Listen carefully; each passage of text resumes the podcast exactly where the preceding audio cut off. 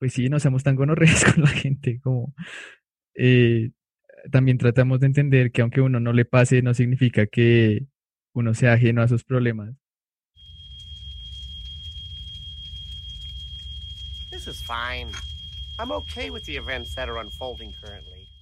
Hola, bienvenidos a un nuevo capítulo de este podcast llamado No estamos tan paila. El día de hoy eh, invité a una amiga de hace ya muchos años que conocí cuando, y si ustedes ya han escuchado capítulos anteriores, cuando yo era un ingeniero en formación, pero pues que al final falló. Eh, hoy traje a Dani. Saluda. Hola, ¿cómo están todos? Porque em, creo que, y estoy aprovechando también este mes para traer como muchas más invitadas y que conversemos sobre temas pues que seguramente uno como hombre muchas veces no les pasa o no es consciente de que pasan. Y Dani es una persona que estudia, ya eres una profesional, ¿no? Casi, hasta que no tenga mi cartón. Ah, no. Pero Dani estudió ingeniería mecánica y creo que muchos de nosotros tenemos en mente que es una carrera en la que hay más que todo hombres en tu caso, ¿cómo fue? ¿Cuántos, cómo, era la, la proporción?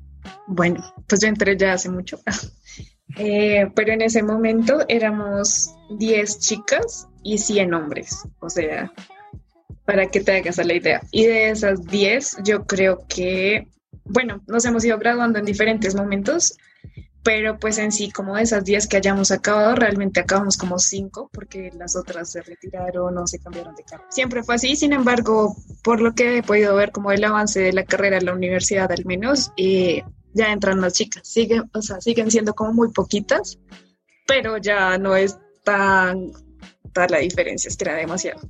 ¿Y cómo fue para ti, como ese primer pues entrar y ver cómo, hijo de puta, como... no, mentiras. Pues no, la verdad para mí eso fue lo menos grave de la universidad, siéndote muy honesta. Pero pues siento que también tuvo que ver mucho como con el colegio y como mi formación en sí.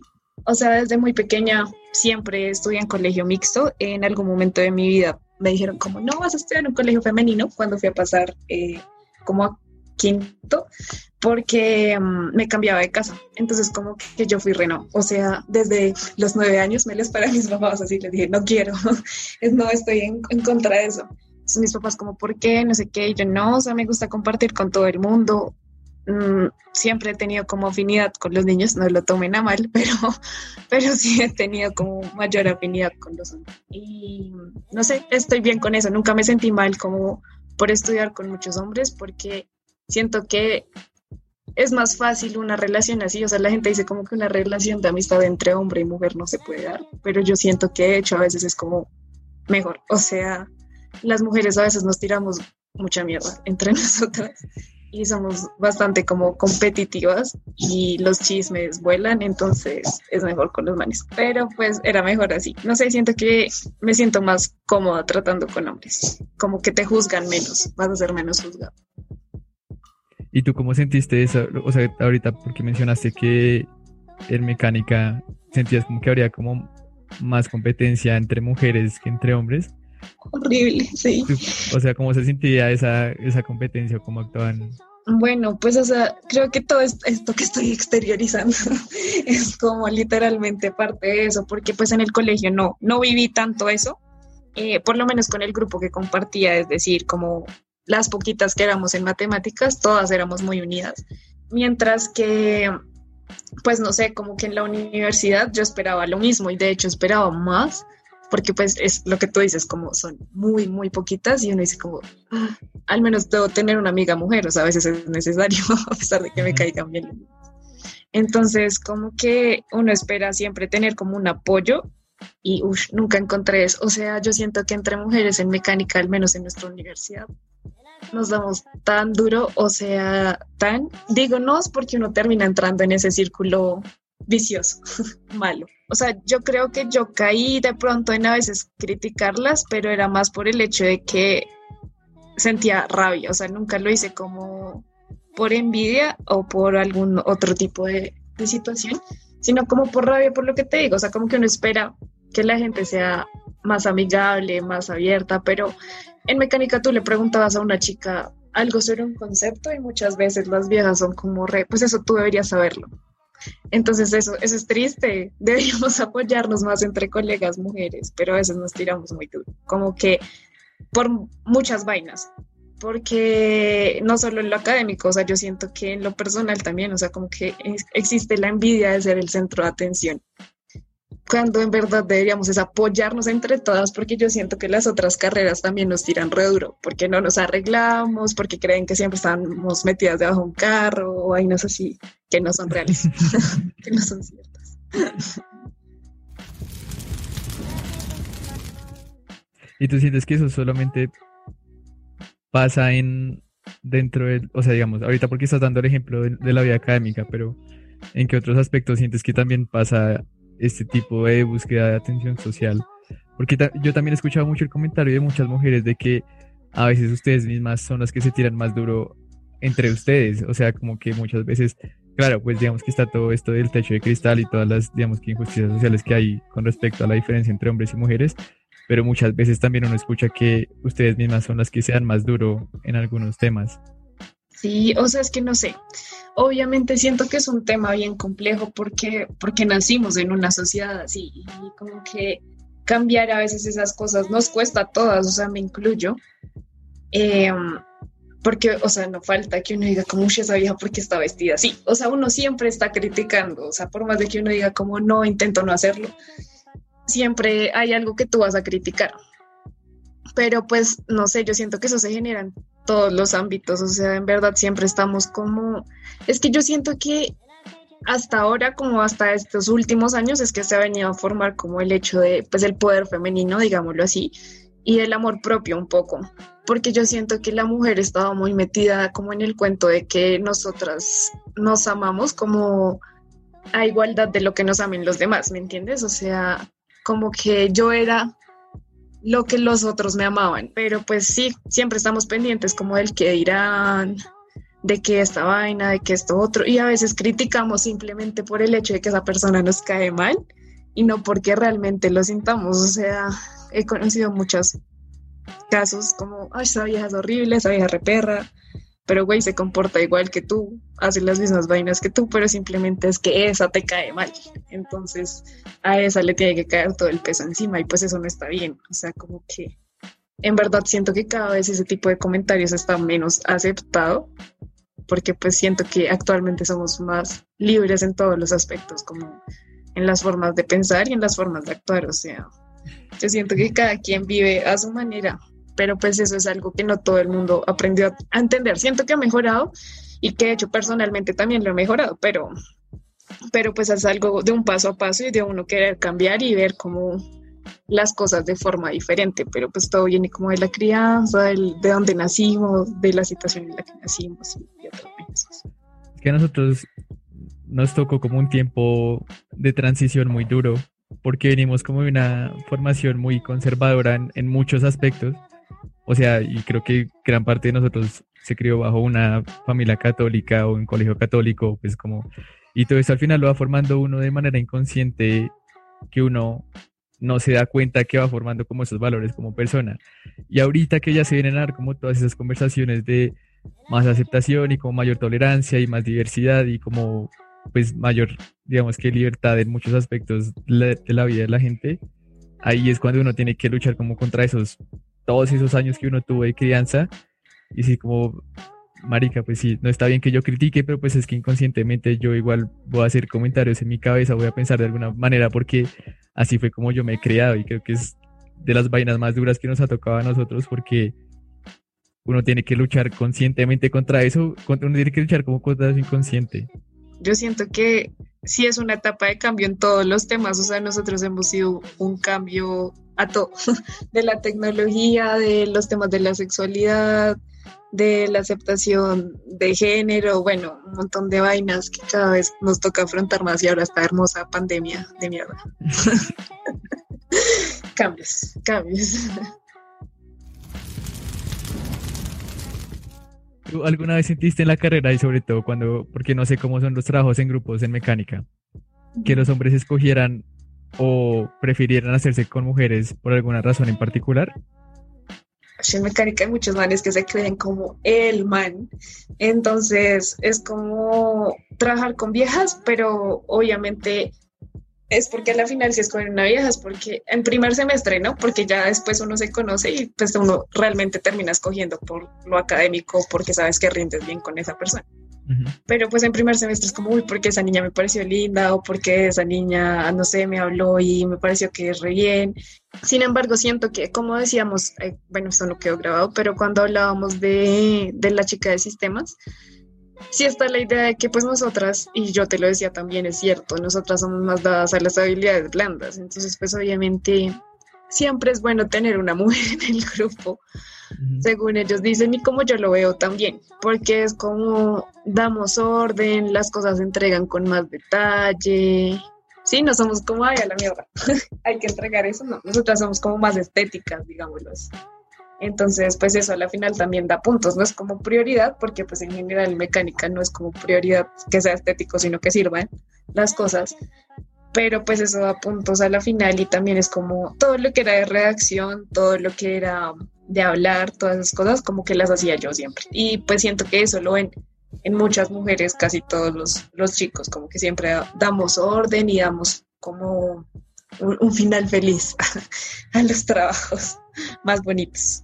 ¿Y alguna vez te molestó como ese tipo de eh, atribuciones? O sea, yo, yo, yo sé que, digamos, tú las se pueden percibir como positivas, pero yo sé que sí hay muchas mujeres y muchos comentarios mí que he escuchado de que estos comentarios positivos, y creo que alguna vez lo hablé contigo del término de micromachismos, de tomar como esos comentarios de que las mujeres son más organizadas o que las mujeres tienen como más eh, habilidades, no sé, o que estéticamente les quedan mejor las vainas y como todos estos que, digamos, por encima se pueden ver como comentarios positivos, pero por debajo es como eh, las mujeres son distintas a los hombres y por eso lo hacen mejor.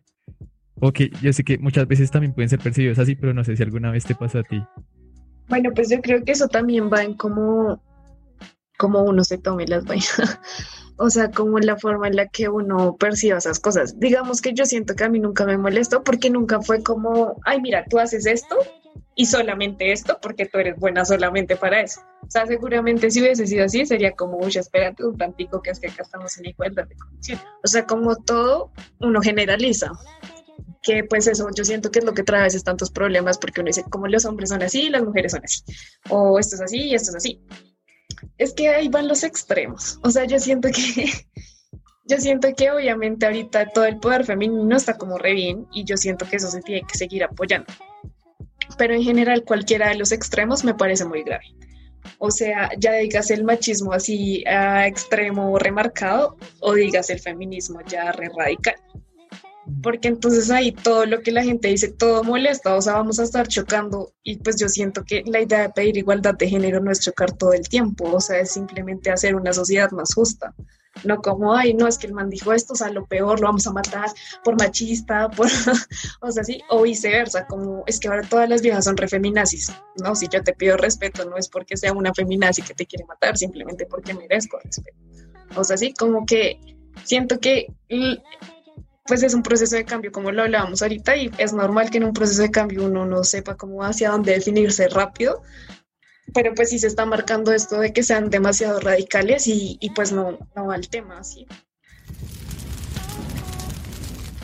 Digamos, bueno, tú sabes lo que ha pasado últimamente en mi vida relacionado con los feminicidios y demás, y pues como que yo he estado eh, publicando mucho últimamente cosas sobre pues las mujeres y demás, y la vez pasada un compañero de hecho de mecánica, me, me escribió y me dijo como, lo siento mucho, pero pues no me parece que ahora entonces sean feministas y es que las feministas están locas y es que no sé qué, yo fui así como re... O sea, primero no es el momento, güey, o sea, se me, se me fue alguien, como, ¿cómo putas reaccionas a una historia con una vaina de estas?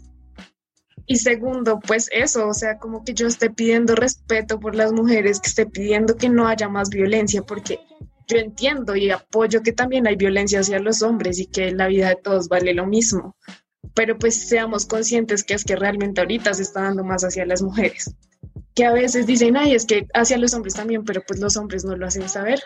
pues no sé, o sea, las estadísticas no lo reflejan de esa manera. Quizás sí pueda estar pasando. Pero pues como que yo digo, como, o sea, solo estoy pidiendo respeto, solamente estoy pidiendo como justicia en casos que pues son justos, siento yo. No, no, sé, no sé si te escuchaste, creo que fue ahorita el capítulo antepasado, que igual siento que... bueno, bueno. bueno, en un capítulo con Lorena también llegamos como a una conclusión así de que ahorita todo el mundo se siente muy polarizado pero en particular con este tema del feminismo siento que se está desdibujando mucho la idea de que es una búsqueda de igualdad social, entonces ahora sientes más como una lucha de bandos, como hombres contra mujeres y hombres argumentando porque los hombres también sufrimos y mujeres argumentando pues todo lo que tú acabas de decir, que siento que es, es marica ponerse, ponerse a decir como los hombres sufren más o las mujeres sufren más, claro, o sea, creo que siempre van a haber problemas que afecten mucho más a los hombres.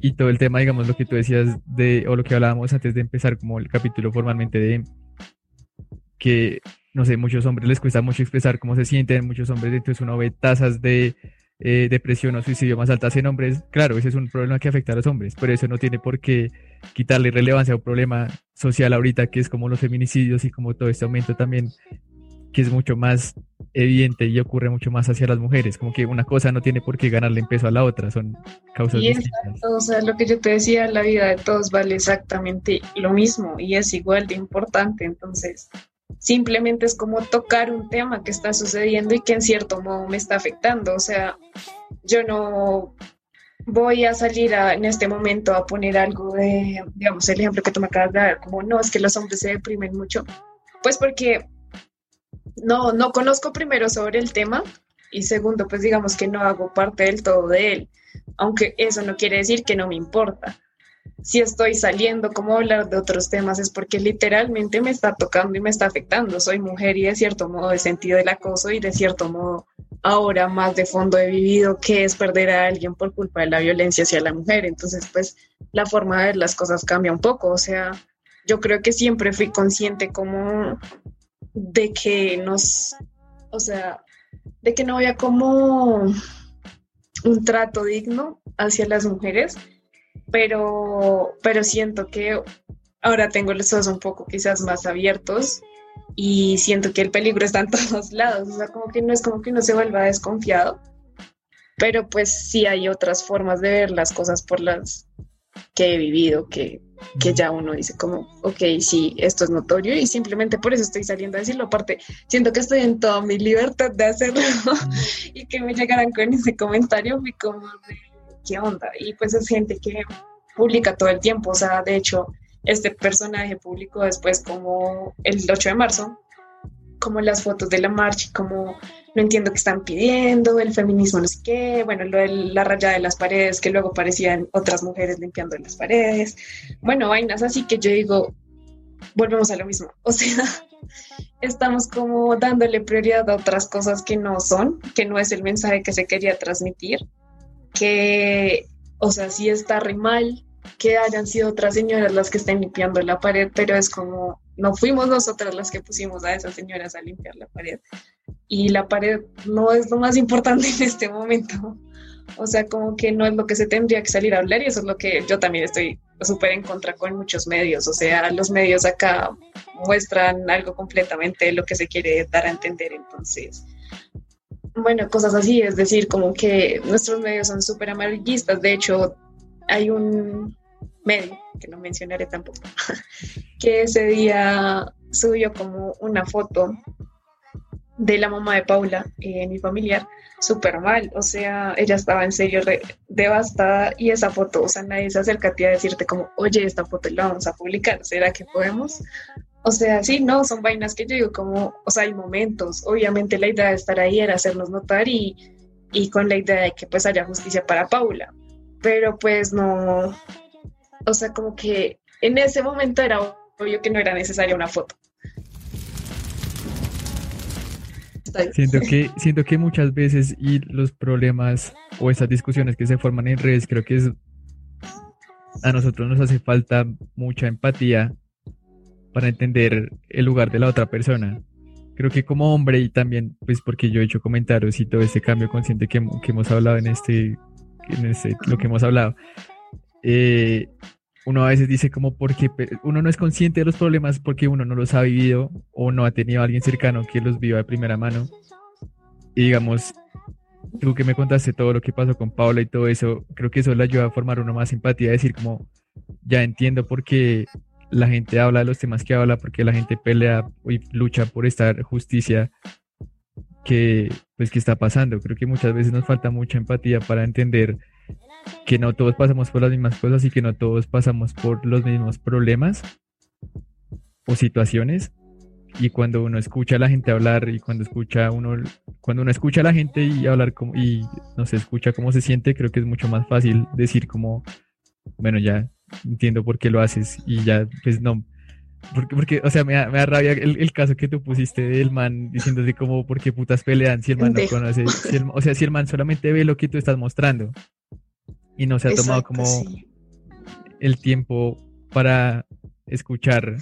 Sí, no sé, o sea, yo creo que en, en ese momento eh, sentí un poco muchas vainas, o sea, como que eso me ha, me ha abierto no solo como por la experiencia como tal de perderla a ella, sino, pues digamos, o sea, ese tipo de comentarios. Ese fue uno, otra gente que literalmente quería, o sea, como que empezaron a hacer preguntas y preguntas y preguntas que a la final no iban nunca a cómo te sientes o cómo te está afectando esto, sino al puro y físico amarillismo, ¿me entiendes? Como, y cómo la encontraron en la casa y que, y que había, sí, marica, o sea, qué puta, o sea, ¿en qué, en qué mundo vivo?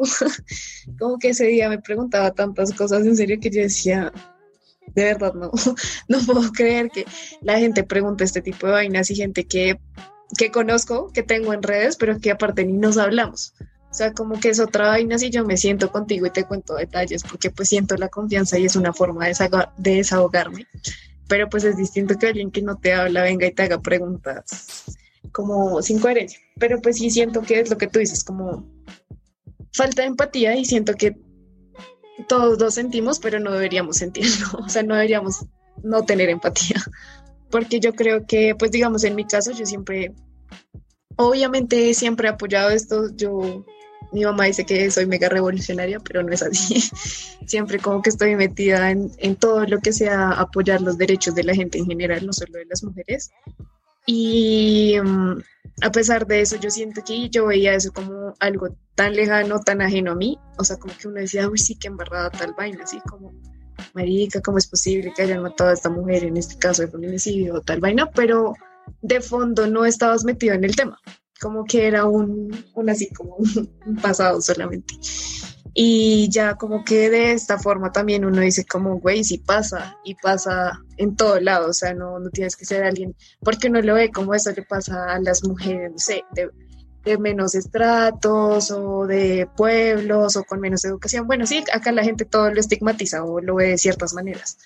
O no, es que de verdad, bueno, esa es otra vaina como que de verdad pasan estas cosas y la gente sigue culpando a la víctima. O sea, que son cosas que yo digo como, huevón ya no está, o sea, ya, ya no tiene aparte ni cómo defenderse, ya deja el tema quieto, ¿sí? Pero acá a nosotras nos matan y las malas fuimos nosotras porque no hablamos a tiempo, porque defendimos al man, porque, y es como, eso no es lo relevante en este momento. Entonces como que eso choca y choca resto porque pues obviamente todo este tema al ser tan viral, digamos, lo que pues ha dado para que la gente ponga sus comentarios en muchos lugares.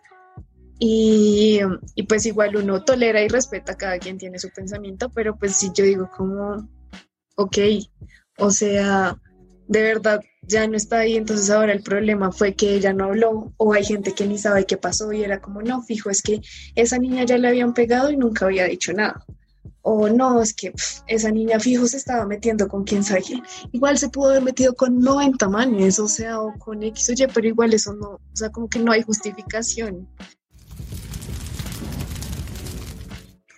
¿A ti qué cambios te trajo a tu, a tu vida y a tu forma de percibir como pues, todo el movimiento social que está pasando ahorita, el que le haya ocurrido a alguien tan cercano a ti?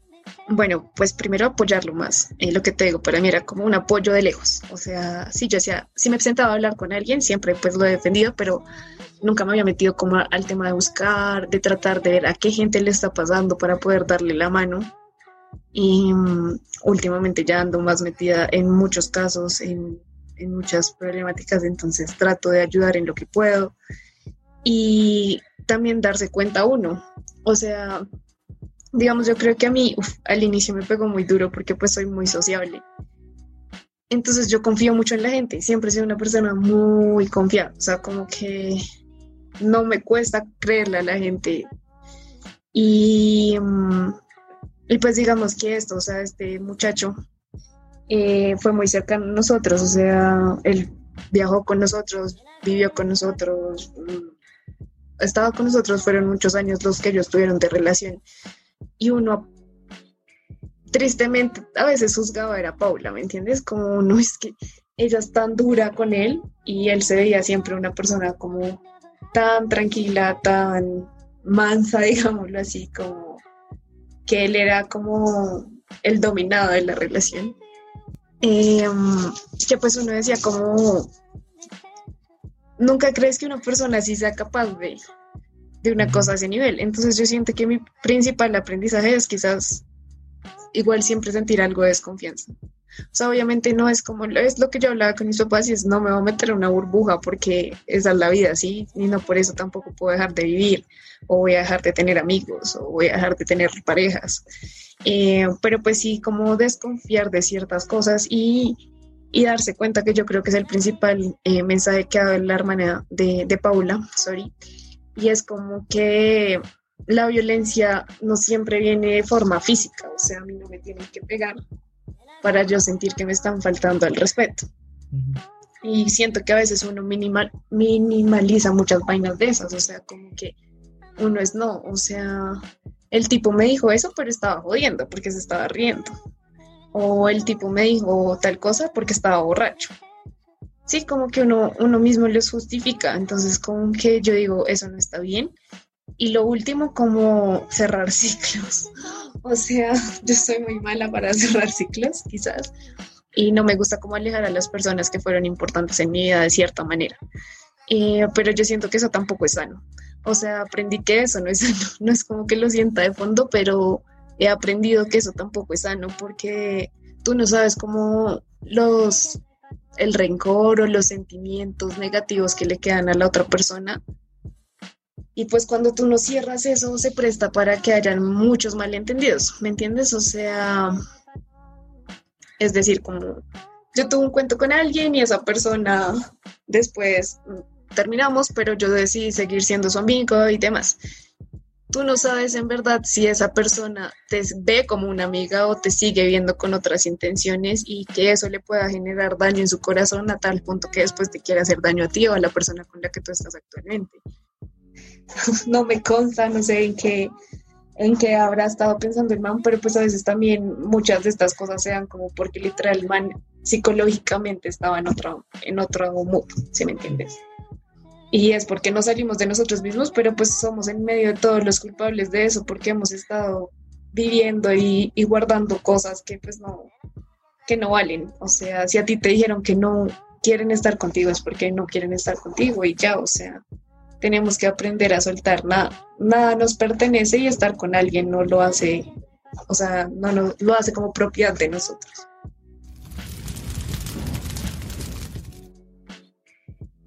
Siento que se escaló muy rápido la, la conversación en este momento. Estábamos hablando de que las mujeres en mecánica Estamos hablando de las son mujeres en mecánica y terminamos en... Pero, o sea, pues lo que te dije al principio, como que yo no es, no es que planeé las conversaciones, pero me gustó, me gustó que igual haya tomado este rumbo porque siento que es un tema que no se habla lo suficiente y del que uno no tiene empatía muchas veces, porque es verdad que si hasta que uno no le pasa, uno no es consciente de, de todos esos problemas, como que uno siempre lo ve desde su, yo creo que sí, como medio desde su privilegio y decir como eso le pasa a los demás, a mí que me va a pasar. Total, o sea, usas una palabra re, esa palabra me gusta resto porque alguna vez la usé con Mariana en una conversación y hablábamos de eso, como que en general todos los problemas de, de nuestra sociedad están basados en que todos vemos las cosas desde el privilegio. O sea, el privilegio de tener a nuestros seres queridos, el privilegio de tener un estudio, el privilegio de tener una familia que me apoya en las cosas que, que quiero hacer, el privilegio económico y bueno, muchos privilegios más que, que existen. Al final, pues desde ya intentemos poner los zapatos en los zapatos de la otra persona y decir como, pues sí, no seamos tan gonorreas con la gente, como eh, también tratamos de entender que aunque uno no le pase, no significa que uno sea ajeno a sus problemas. Total, total. Igual, o sea, igual también cabe recalcar que está al otro lado de la moneda, ¿no? O sea, estoy hablando acá de los peores casos, pero pues, también eh, digamos que reevalué realmente a mis amistades con... Yo siento que cuando uno siempre está en la mala, reevalúa sus amistades. Como que sabes que gente está siempre y, y que gente pues vale la pena, digamos, estar ahí. Eh, porque pues igual yo siento que aunque uno no, o sea, uno tolere y respete muchas cosas, pues tampoco va a ser el mejor amigo del man que odia todo lo que haces y critica todo lo que haces, o entonces yo siento que sí, o sea, como que ese tipo de cosas, o saber a quién, a quién contarle qué cosas y eso, y igual hay gente que que me da un grano de esperanza en la sociedad, que me dice como, ok, ahí sí como dices tú, no estamos tan paila en ciertos sentidos, pero, pero pues sí hay mucho que mejorar todavía, hay mucho que cambiar. Yo creo que sí, y, el lado positivo que, digamos, que saco de todo esto que hemos hablado, de todo este regalo de cosas que hemos hablado. de toda esta mezcla. A mí me, me, pues me da optimismo, pues me parece positivo que nosotros seamos conscientes de que tenemos que cambiar la forma en la que pensamos. Como que ya somos una generación que viene consciente de que tenemos que hablar de temas aunque no nos afecte y que tenemos que cambiar nuestra toda la crianza que ya hemos tenido y como todo el vaino cultural que viene detrás de nosotros. Entonces, sigamos en ese cambio.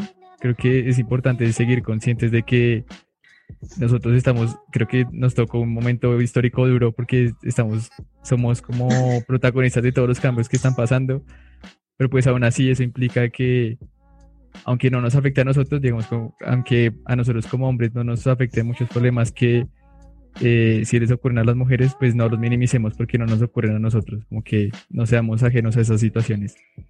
Em, sí, o sea, pues es que igual lo que yo te digo, como que la vida de cada hombre o de cada mujer también está rodeada de hombres o de mujeres, entonces, pues como que no te toquen a ti personalmente no quiere decir que no le toquen a, tus familiares de alguna manera o a tus amigos o amigas. Entonces, pues siento que es eso. O sea, siento que la invitación realmente va como a dejar la indiferencia, quizás.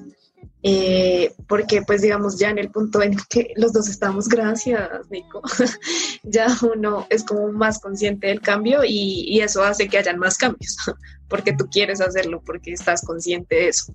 Pero, pues, el peor punto en el que una persona puede estar es en el de la indiferencia, en el de no me importa, pues no es mi vida y ya como no tengo por qué cambiar. Entonces, ese es el peor punto. Entonces, yo creo que la invitación es a eso, como a dejar de ser tan indiferentes frente a todo lo que ocurre en el mundo, porque en verdad son muchos los problemas que están ahí. Bueno, gracias Dani por contar tu historia. Siento que me sentí como con eso me sentí como cuando acababan tu voz estéreo, creo que era. No, yo no sé, sí, es que a veces, a veces me siento como todo, no sé, raro. Es, este, este, rol que sí coger es raro porque...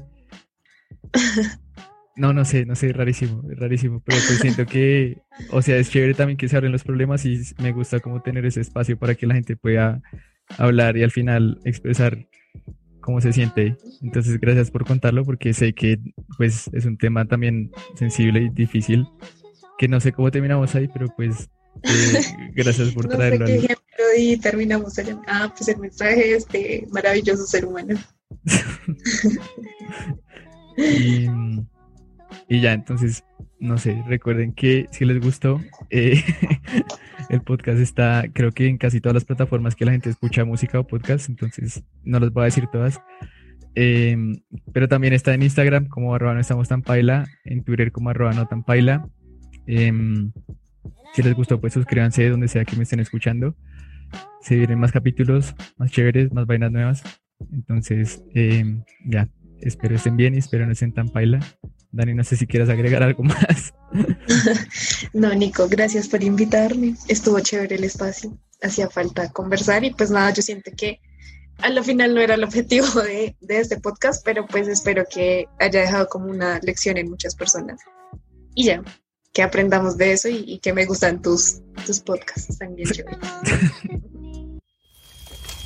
That's okay. Things are gonna be okay.